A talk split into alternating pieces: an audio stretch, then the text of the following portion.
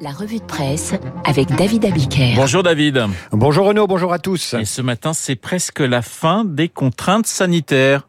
Au moins une bonne nouvelle ce matin à la une des journaux. Bas les masques, se réjouit le Berry républicain. On raccroche les masques, titre prudent le Berry républicain, car euh, personne n'ose le dire, mais peut-être qu'un de ces jours on les remettra. Le Figaro aussi se méfie, la France lève le masque malgré le rebond du Covid.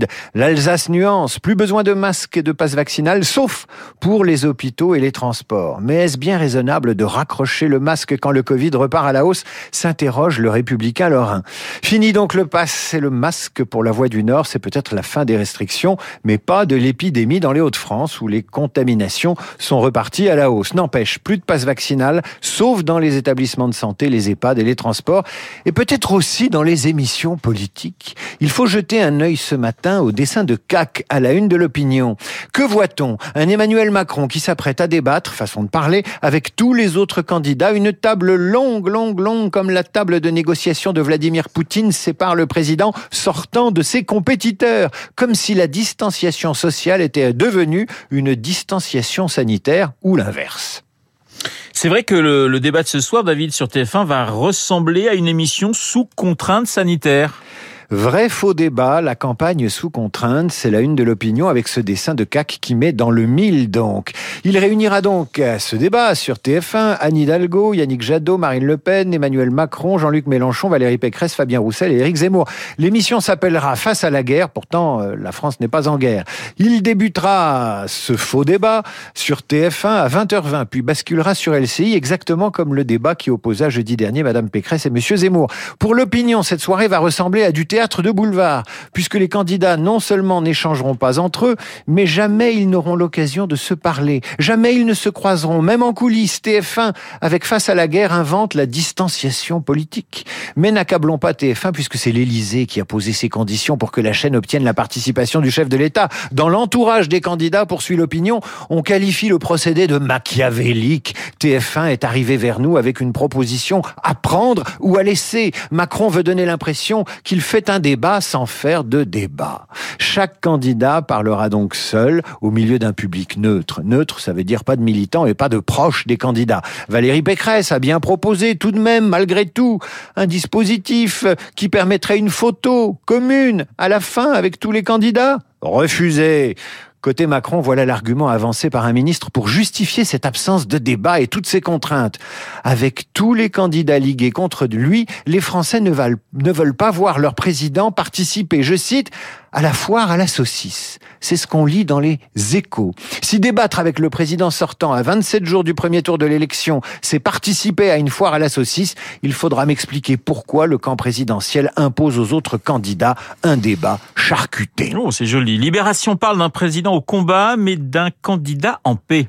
Libération trouve les bons mots pour qualifier la stratégie présidentielle, un chef de l'État qui fait campagne par intermittence et qui, dans l'une de ses vidéos, ose lancer les erreurs. On les fait quand on pense qu'il y a plus de risques. Autant dire que le président n'en prend aucun des risques dans cette campagne, surtout pas celui de débattre avec ses opposants. En réalité, le débat à 12 candidats, si on ajoute les quatre laissés sur la touche, Dupont-Aignan, Poutou, Artaud et Lassalle, ça n'est pas pour demain, le débat, le débat à 12. Tous les candidats sur un même plateau, observe Libération, ça n'est arrivé qu'en 2017, mais sans Hollande, président sortant, et pour cause, il n'était pas candidat. Malgré ça, une émission réunissant les 12 candidats est en prévision sur France 2, mais les agendas changent tout le temps. France 2 pourrait même faire mieux que TF1 ce soir et recevoir Emmanuel Macron tout seul. Comme ça, le président pourra débattre avec lui-même. Le débat démocratique, c'est bien, mais pas pour tout le monde, a tweeté le trotskiste Philippe Poutot tout récemment, qui ne reçoit, lui, que des invitations pour les matinales radio du week-end ou bien en troisième partie de soirée sur le service public.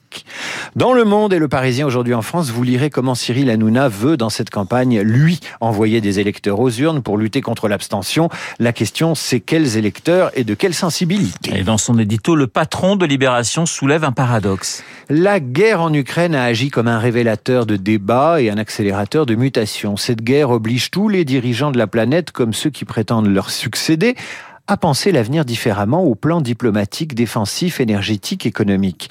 Un vrai pied de nez qui veut penser l'incertitude du monde, qui vient faire le lit de la stabilité politique. Autrement dit, on a plein de débats devant nous, mais ce sont ceux qui sont au pouvoir qui vont s'en emparer et pas leur challenger. Et dans le Figaro, Yves Tréhard est sceptique. Il se demande, mais où sont passés les grands et beaux discours sur le monde d'après? Souvenez-vous, l'épidémie n'avait pas démarré depuis un mois que les experts se projetaient dans le monde d'après.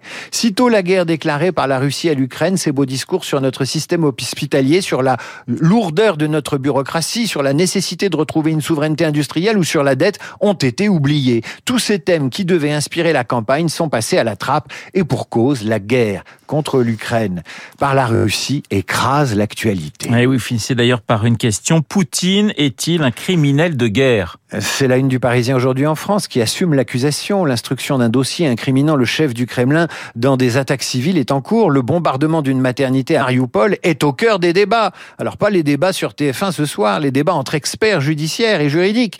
Mais bien sûr, les Russes récusent cette accusation. Les Russes qui, selon les informations des Américains, auraient demandé l'aide militaire des Chinois. Selon le New York Times, Moscou aurait sollicité Pékin pour lui fournir des équipements militaires et de quoi faire face aux sanctions économiques. Selon le Financial Times, Pékin dément.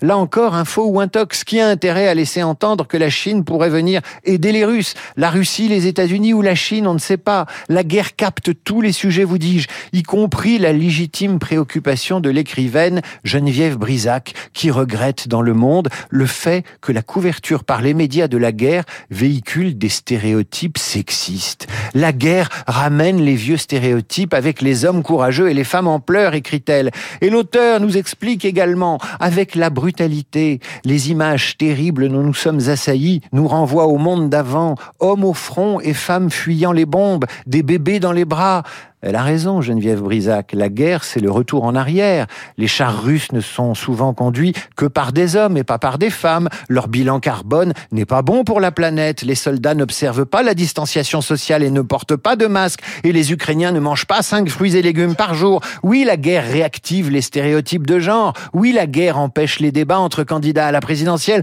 Oui, la guerre n'est pas bonne pour la santé ni pour la planète, mais c'est la guerre. Et la guerre n'a jamais été conçue pour lutter contre les clichés. La se nourrit même de clichés et de stéréotypes. C'est même à ça qu'elle carbure la guerre, aux idées fausses et aux stéréotypes. Voilà le petit coup de gueule de David Abiker pour finir sa revue de presse. Merci David, il est 8h40 dans un instant.